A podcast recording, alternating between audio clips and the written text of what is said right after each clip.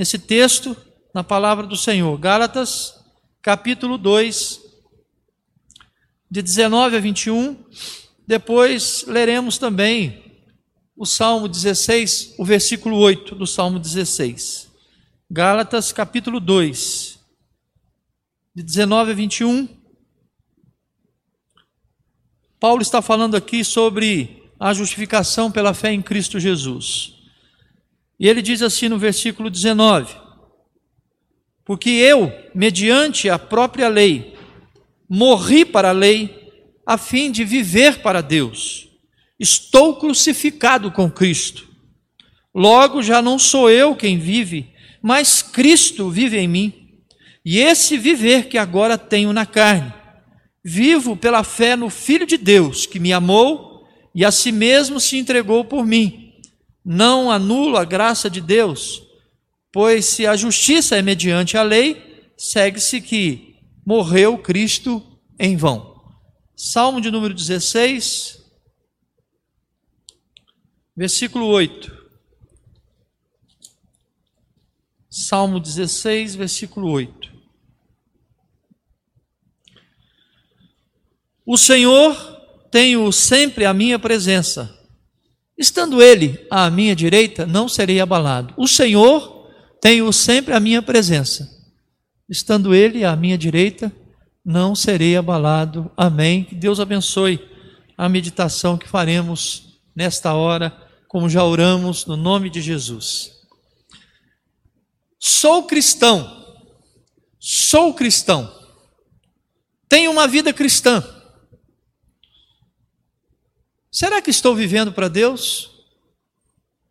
O tema dessa mensagem é vida cristã, é viver para Deus. Vida cristã é viver para Deus. Sou cristão. Tenho uma vida cristã. Será que estou vivendo para Deus? Ser cristão, ter uma vida cristã hoje, pode não ser, irmãos, exatamente o que a Bíblia ensina sobre viver para Deus. As práticas religiosas realizadas por tantas pessoas todos os dias pode não significar nada se a vida estiver totalmente em desacordo com a vontade de Deus em Sua palavra. Tem muita gente se dizendo cristão, mas que no dia a dia não experimenta o compromisso que envolve a vida cristã. Alguns até dizem assim: esse negócio, negócio de ser crente, é só na igreja. Será que talvez não seja o caso de alguém aqui nessa noite? De achar que ser crente é só na igreja?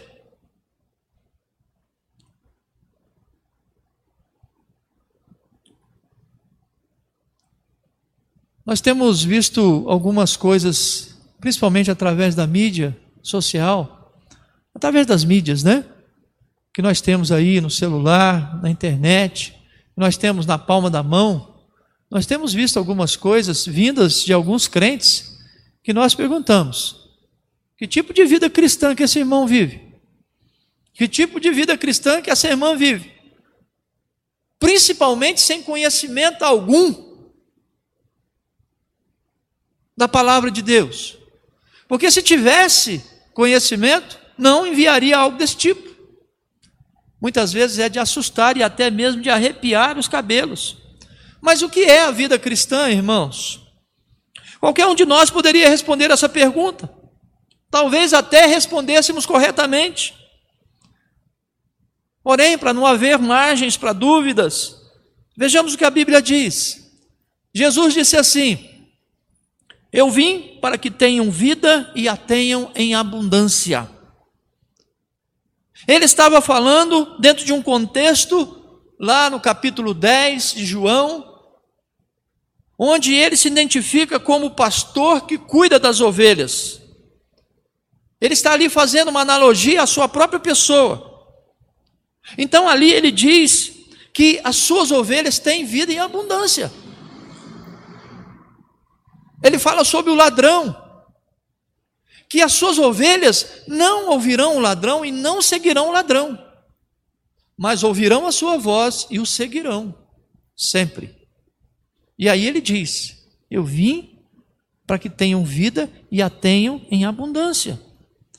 Isso, meus irmãos, nos remete à visão de Davi sobre Deus como pastor e ele como sendo sua ovelha, lá no Salmo 23, onde ele diz assim: O Senhor é o meu pastor e nada me faltará.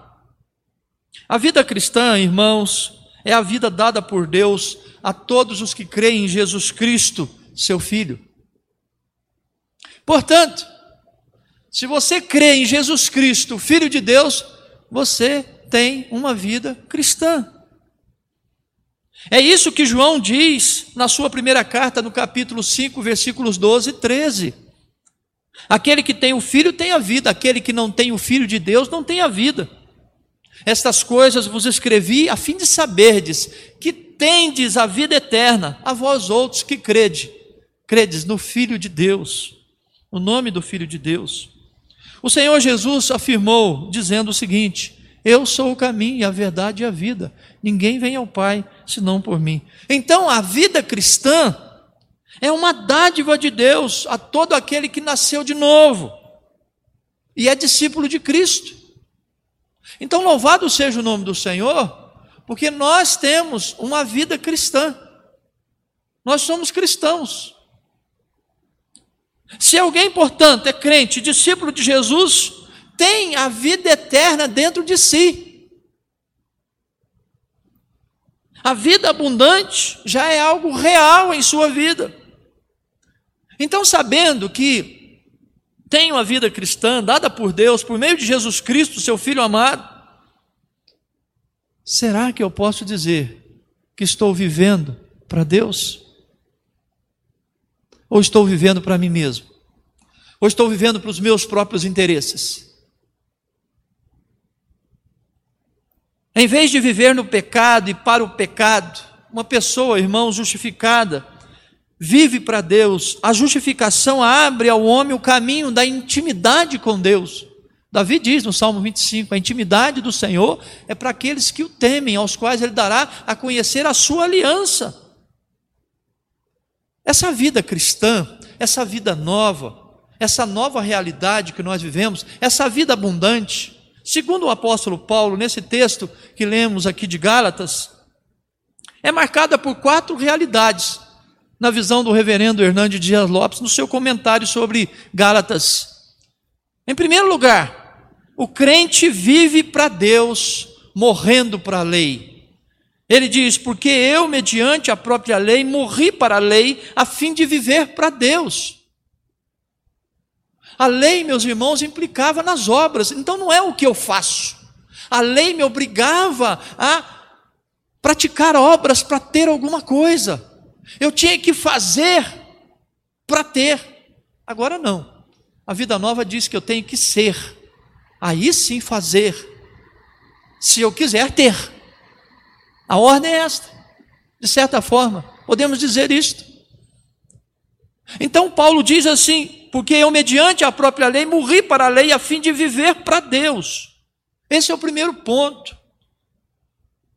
Que essa vida aqui, é, dessa realidade, que marca essa vida. Em segundo lugar, o crente vive para Deus sendo crucificado com Cristo. Aliás, cantamos isso aqui agora é mesmo, né? Estou crucificado. Será que você está crucificado com Cristo de fato? Um crente, o crente vive para Deus sendo crucificado com Cristo. Ele diz aí no versículo 19, na parte B: Estou crucificado com Cristo. Ou seja, eu morri com Ele, estou morto com Ele. E ele vai dizer no final aqui da carta aos Gálatas que Cristo foi crucificado por mim, eu estou crucificado para o mundo e o mundo está crucificado para mim. São as três crucificações na vida do apóstolo Paulo. E deve ser para nós também.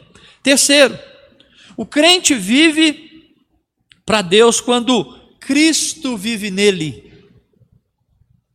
Logo já não sou eu quem vive, mas é Cristo que vive em mim. E esse viver que agora tenho na carne, eu vivo pela fé no Filho de Deus, que me amou e a si mesmo se entregou por mim. Irmãos, a vida cristã não é fácil de ser vivida. mas nós temos um facilitador. Se entendermos a dimensão que engloba esta realidade, Cristo é que vive por nós. Já não sou eu quem vive, mas é Cristo que vive em mim. E esse viver que eu tenho na minha carne, eu vivo pela fé no Filho de Deus, que se entregou por mim. Ele fala aqui, nesse versículo de número 20. Então, essa vida cristã, esse viver para Deus só é possível através de Cristo vivendo em você. E aí, por fim, em quarto lugar, o crente vive para Deus confiando na graça. Ele diz no versículo 21: Não anulo a graça de Deus, pois se a justiça é mediante a lei, segue-se que Cristo morreu em vão. Segue-se que morreu Cristo em vão. Ele diz aí no versículo 21. Ora, meus irmãos, é a graça de Deus, pela graça sois salvos mediante a fé, isso não vem de vós, é dom de Deus, é um presente de Deus para nós. Tentando esclarecer um pouco mais, por isso que o tema aqui é um resumo do que estamos falando. Eu gostaria que você guardasse esse tema, porque vida cristã é viver para Deus. Se você não vive para Deus, então você não tem vida cristã. Você acha que tem, mas não tem. Porque vida cristã é viver para Deus. E não precisa ser pastor para fazer isso, não. Não precisa ser missionário para fazer isso. Não precisa ter um carro na igreja para fazer isso. Não. Vida cristã é viver para Deus, mas você não precisa nada disto para fazer isto. Há muitos exemplos, meus irmãos, na Bíblia de pessoas que viveram para Deus, desde o justo Abel, a lista é grande, segundo o escritor aos Hebreus. Muitos não tiveram seus nomes anotados. No entanto, a Bíblia diz que viveram para Deus, tiveram uma vida de fé. E viver para Deus é ter uma vida de fé, é viver pela fé. O meu justo viverá pela fé, e se retroceder a minha alma não é reta nele. O apóstolo Paulo disse assim, irmãos: Já não sou eu quem vive, mas é Cristo que vive em mim. E esse viver que agora tenho na carne, vivo pela fé no Filho de Deus. Veja como ele como ele compreendia esta realidade espiritual e ensinava os crentes da sua época sobre esta realidade, ou estas realidades aqui. O segredo, meus irmãos do cristão, para ter uma vida consistente, é deixar Cristo viver através dele. Já não sou eu quem vive, mas é Cristo que vive em mim. Vida cristã, então, é antes de qualquer coisa, viver para Deus. O que seria necessário então fazermos para viver para Deus? Eu coloquei três atitudes que devemos ter na nossa vida cristã para viver para Deus. Primeiro, é necessário, guardem isso, irmãos, é necessário afastar-se do mundo. Se você quer viver para Deus, é necessário afastar-se do mundo. Ah? Você pode me perguntar, por que devo me afastar do mundo? Por algumas razões, que nós vamos ver agora.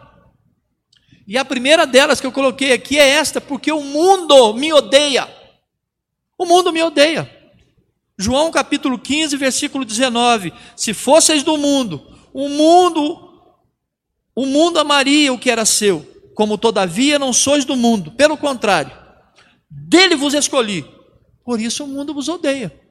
Jesus nos tirou do mundo, ele nos pinçou do mundo, através da sua vida, ele nos chamou, nos arrancou de lá. Paulo, escrevendo aos Colossenses, diz que Deus nos transportou do império das trevas para o reino do Filho do seu amor. Então, a primeira razão é esta: devo me afastar do mundo porque o mundo me odeia. A segunda razão é porque eu não sou do mundo. Eu não pertenço ao mundo. Então eu devo me afastar dele, definitivamente. João 17, 16. Ele não, ele, Jesus está orando aqui pelos seus discípulos de todas as eras. Eles não são do mundo, como também eu não sou. Ora, se eu não sou do mundo, como é que eu posso então estar envolvido com o mundo? Eu não sou de lá. E quando você, meus irmãos, meu irmão, minha irmã, quando nós não somos de algum lugar, nós ficamos como um estranho fora do ninho. Nós ficamos deslocados, sem graça. Não temos nenhum tipo de reação e nem mesmo de ação diante do que está acontecendo. Lugar de crente não é no mundo. E terceiro ponto aqui, terceira razão, porque a simples amizade com o mundo é inimizade contra Deus. Então o primeiro ponto é este. Se eu quero viver para Deus, eu tenho que me afastar do mundo. Porque o mundo me odeia, porque eu não sou do mundo e porque a simples amizade com o mundo é inimizade contra Deus. Tiago 4:4. Infiéis, não sabeis, não compreendeis que a amizade do mundo é, é inimiga de Deus? Aquele, pois, que quiser ser amigo do mundo, constitui-se inimigo de Deus. Poderiam ser colocadas outras razões, e há muitas que a Bíblia mostra, discorre aqui. No entanto, irmãos, com certeza essas são suficientes para nos fazer entender qual é a vontade de Deus para as nossas vidas nesse sentido.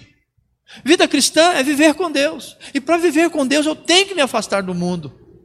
Porque o mundo é danoso à minha fé. O mundo é prejudicial à minha vida cristã. É, o mundo me faz desviar da vontade de Deus. Um homem certa vez perguntou ao doutor, ao pregador, ao pastor D.L. Moody: Agora que sou convertido, devo abandonar o mundo? Esse homem perguntou ao pastor Moody: Agora que sou convertido, eu devo abandonar o mundo? Moody então respondeu para aquele homem: Não, você não precisa abandonar o mundo. Se o testemunho de Deus, do Filho de Deus, for forte e marcante na sua vida, o mundo é que abandonará você o mundo que se afastará de você, e ele não desejará estar perto de você. E esta é uma realidade. É uma realidade. O mundo não chegará perto de você. Então, o primeiro ponto, irmãos, que nós vemos aqui, para ter uma vida para Deus, na nossa vida cristã de fato, é afastar-se do mundo. Estou falando aqui, não estou falando nenhuma novidade são temas que estamos acostumados a falar constantemente aqui na igreja. Talvez não sirva para você, mas pode ter certeza que serve para muitos, principalmente jovens, e tem enveredado pelos caminhos do mundo e tem se desviado da vida cristã. Segundo ponto, para viver para Deus é necessário buscar a Deus. Primeiro, é necessário afastar-se do mundo. Segundo, é necessário buscar a Deus. Por que é necessário buscar a Deus? Também por algumas razões. Pelo menos por três razões. A primeira, quem busca a Deus prospera. A segunda, quem busca a Deus o encontra. A terceira, quem busca a Deus não teme nada. Quem busca a Deus prospera. Eu fui pesquisar sobre isso e achei um texto lá no segundo livro das Crônicas, no capítulo 26, versículo 5, que é a história do rei Uzias de Judá. Uma história muito interessante a de Uzias. Depois você pode ler. Segunda Crônicas 26. E ali diz que Uzias, ele prosperou no seu reino. E a razão está aqui, irmãos. Propôs-se a buscar a Deus nos dias de Zacarias, que era sábio nas visões de Deus nos dias em que buscou ao Senhor, Deus o fez prosperar. Ele reinou mais de 50 anos em Israel. Foi um rei próspero. Então, buscar a Deus traz prosperidade. E eu não estou falando somente de prosperidade material, que é o que todo mundo quer. Eu estou falando, antes de tudo, prosperidade espiritual, prosperidade no conhecimento, prosperidade no amor, prosperidade nas coisas de Deus. Quem busca a Deus o encontra. Jeremias capítulo 29, versículos 13 e 14, nos diz assim: Buscar-me-eis e me achareis, quando me buscardes de todo o vosso coração. Serei achado de vós, diz o Senhor, e farei mudar a vossa sorte. Você acha que a sua situação está ruim? Busque a Deus. Busque a Deus. Viva para Ele. Busque-o. Entre na sua presença como você nunca fez antes. Separe tempo para Ele. Separe tempo para Ele. Exercita-te nisso, meu irmão, minha irmã. Busque a Deus. É o que Deus quer para todos nós. Viver para Deus é isto. É buscá-lo continuamente. Quem busca, meus irmãos, não teme. O salmista diz no Salmo 34: Busquei o Senhor e ele me acolheu livrou-me de todos os meus temores. Livrou-me de todos os meus temores. Quem busca a Deus não teme. Não teme enfermidade, não teme doenças, não teme o perigo, não teme a morte. Não teme. É destemido, é valente, é audacioso. Não é inconsequente, não é irresponsável, não é imprudente, mas não teme. Talvez lhe falte coragem, talvez nos falte coragem, porque temos buscado pouco a Deus. Busque a Deus. Isso te fará prosperar. Você encontrará a Deus, porque Deus se deixará achar por você. E você não terá mais temor de nada. O profeta Amós, no ano 750 antes de Cristo, durante o reinado próspero de Jeroboão II. Em nome de Deus, ele denunciou a injustiça social, a corrupção do povo e a opressão que reinava em seu país. O povo ele não era sincero na prática da religião. E por toda parte em Israel havia injustiça e desonestidade. O profeta então apela ao povo para que se arrependa, para que todos voltem para Deus, fazendo o que é bom e odiando o que é mal. E lá, meus irmãos, no capítulo 5, no versículo 4, nós vemos Amós dizendo ao povo: Buscai-me e vivei. Deus dizendo através do seu profeta: Buscai-me e vivei que o profeta era a boca de Deus no meio do povo. Como disse Agostinho, né, conhecido pela tradição católica de Santo Agostinho, o Senhor, ó Senhor, tu criaste-nos para ti, e os nossos corações ficam ansiosos até encontrarem descanso em ti. Talvez a razão de tanta ansiedade seja pelo fato da pouca busca por Deus na sua vida. Buscar-me-eis e me achareis quando me buscar de todo o vosso coração. Serei achado por vós e mudarei a vossa sorte, diz o Senhor. E Agostinho disse: Ó oh Senhor, tu criaste-nos para ti, e os nossos corações ficam ansiosos até encontrarem descanso em ti. Terceiro ponto, irmãos. Primeiro é necessário afastar-se do mundo. Para viver para Deus, afaste-se do mundo. O segundo, é necessário buscar a Deus. E o terceiro, é necessário servir a Deus. A palavra servir na Bíblia tem uma conotação muito forte. Está ligada ao trabalho realizado por um escravo. Deus nos chama para servir. Somos seus servos, somos seus escravos. No entanto, somos tratados por Ele não como escravos, mas como filhos. E ele diz mais: filhos herdeiros da promessa, juntamente com Cristo. O testemunho, irmãos, mais poderoso que alguém pode dar é uma vida piedosa. Você pode entregar 200 mil folhetos por ano, 300 mil folhetos por ano, um milhão de folhetos por ano. Mas se você não tiver uma vida piedosa, não vai adiantar de nada. Você não vai conseguir levar uma alma para Cristo, até porque ninguém leva mesmo uma alma para Cristo. Quem leva é o Espírito Santo. Mas ele não agirá. Porque ele não age através de uma vida podre, uma vida cristã que não tem esses quesitos aqui espirituais tão importantes. Deus nos chama para tomar essa atitude. E o terceiro ponto para viver para Deus é o serviço. É necessário servir a Deus. É necessário estar na presença de Deus. Por que é necessário? Por três razões. Porque, primeiramente, Jesus veio para servir. E Ele é o nosso mestre por excelência.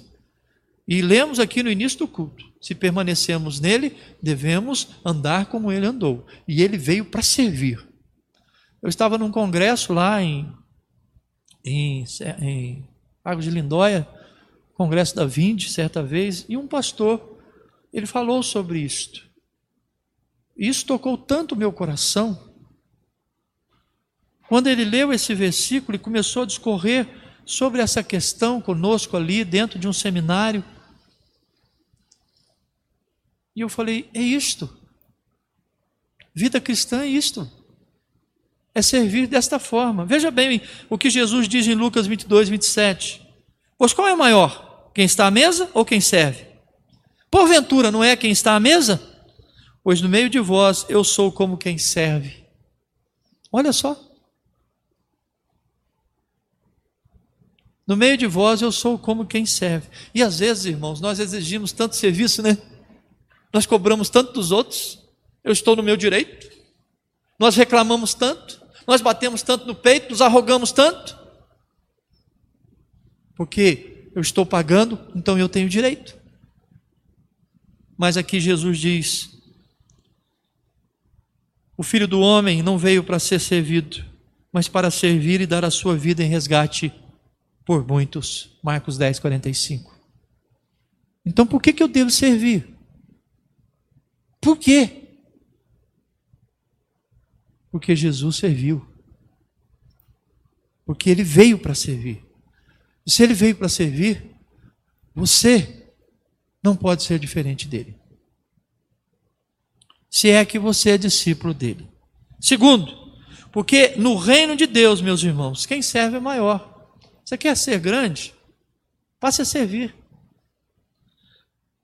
Lucas 22, 26, dentro do mesmo contexto. Mas vós não sois assim, diz Jesus aos seus discípulos. Sabe o que, eles estavam discutindo nesta hora? Quem era maior entre eles. Eles estavam ali, os doze, batendo boca, discutindo: qual de nós é maior? Qual de nós Jesus ama mais, quer mais perto de si? Qual que é o preferido dele? E Jesus fala essas palavras. Aí ele diz aqui no versículo 26: Vós não sois assim, pelo contrário, o maior entre vós seja como o menor, e aquele dirige como que o serve. Como que serve. Nós temos muito que aprender, não temos? Temos muito que aprender. Aí nós lembramos do Salmo 131. Salmo 131. O salmista diz assim: Senhor, não é soberbo o meu coração, nem altivo o meu olhar. Eu não ando à procura de grandes coisas, nem de coisas elevadas demais para mim. Pelo contrário, fiz calar e sossegar a minha alma, como a criança desmamada se aquieta nos braços de sua mãe. Assim é a minha alma para comigo. Espera, pois, pelo Senhor Israel. Espera. Nós temos que ser assim. Por que, que eu tenho que servir? Porque Jesus serviu e porque quem serve no reino de Deus é maior. É maior. E por fim, temos que servir porque são poucos os que servem, irmãos. São muito poucos os que realmente são servos no reino de Deus. E vida cristã é servir dentro dessa dimensão. Lá em Lucas 10, versículo 2, Jesus diz, fazendo uma advertência aos seus discípulos: a seara é grande, mas os trabalhadores são poucos. Rogai, pois, ao Senhor da seara que mande trabalhadores para a sua seara. Está cada dia mais escasso aqueles que querem realmente servir a Deus de coração, deixando os seus interesses pessoais e viver para Deus integralmente. Integralmente. É interessante, as vocações parece que estão ficando cada vez mais esparsas mais difíceis. Não há mais de tanto despertamento na igreja como no passado, sabiam? Porque é melhor ser tantas coisas que dá mais dinheiro e não cansa tanta mente. Vocês sabiam que dentre as profissões mais desgastantes se encontram aquelas profissões ligadas à religião, à igreja, especialmente a ser pastor, a ser missionário.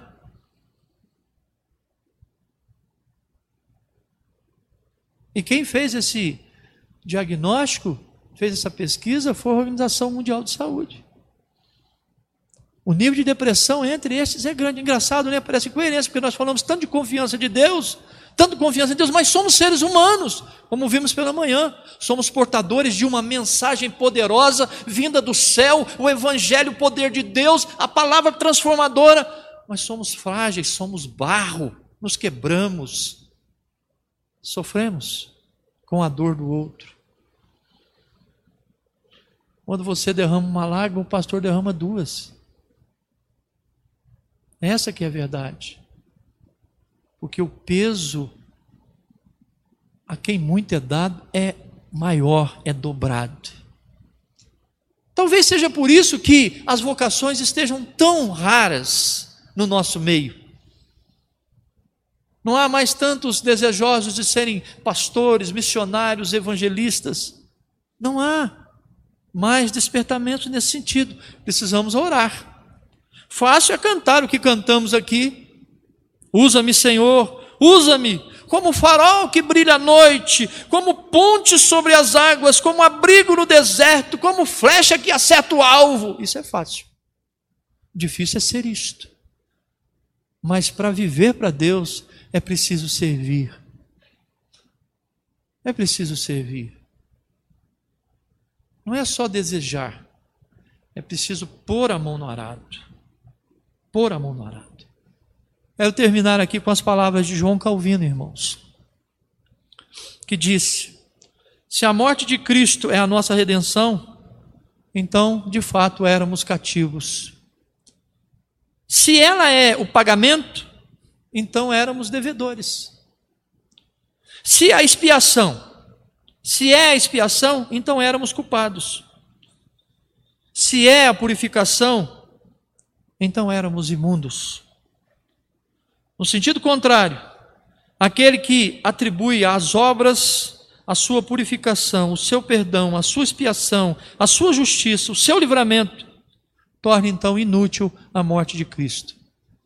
Em outras palavras, nós somos chamados para viver para Deus, para colocar a nossa vida em Deus, porque vida cristã é viver para Deus.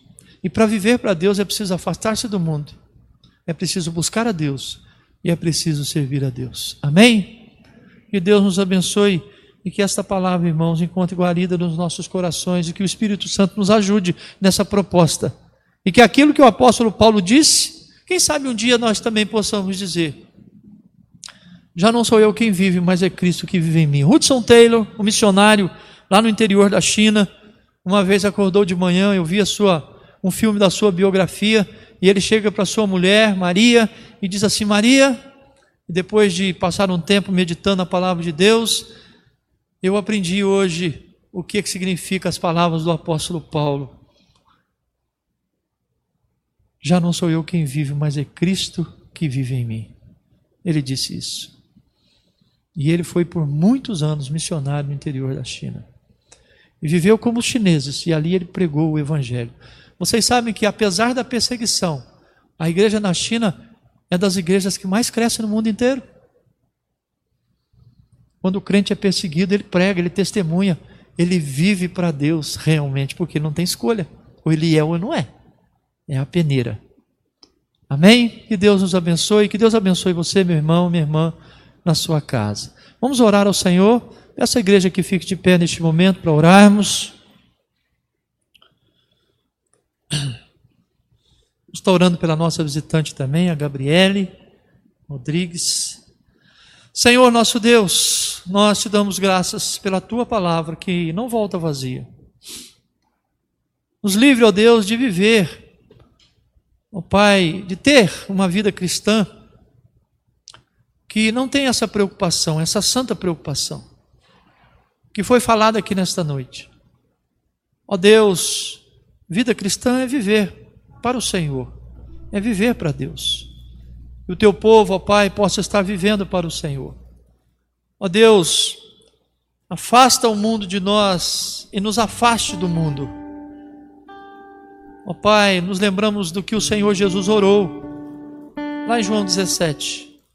Não peço que os tire do mundo, mas que os livre do mal.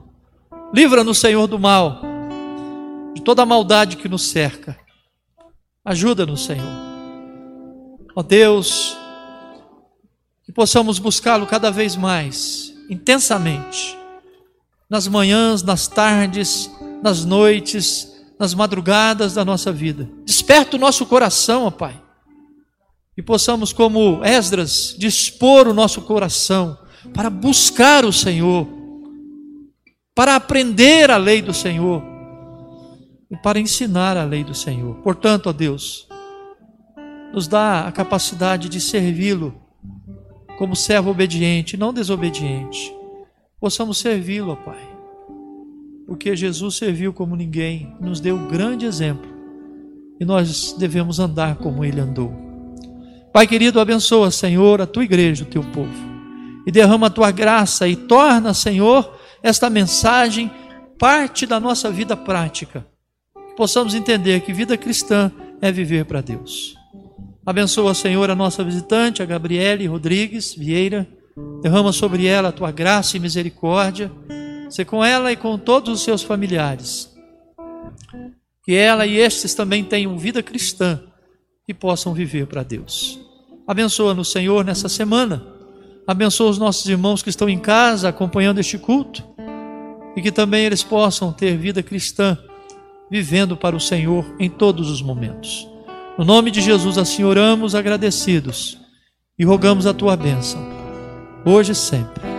Amados irmãos, ide em paz, que a graça maravilhosa do Senhor Jesus Cristo, que o amor de Deus, o nosso Pai, e que a comunhão preciosa do Espírito Santo repousem sobre todos vós, hoje e para todo sempre.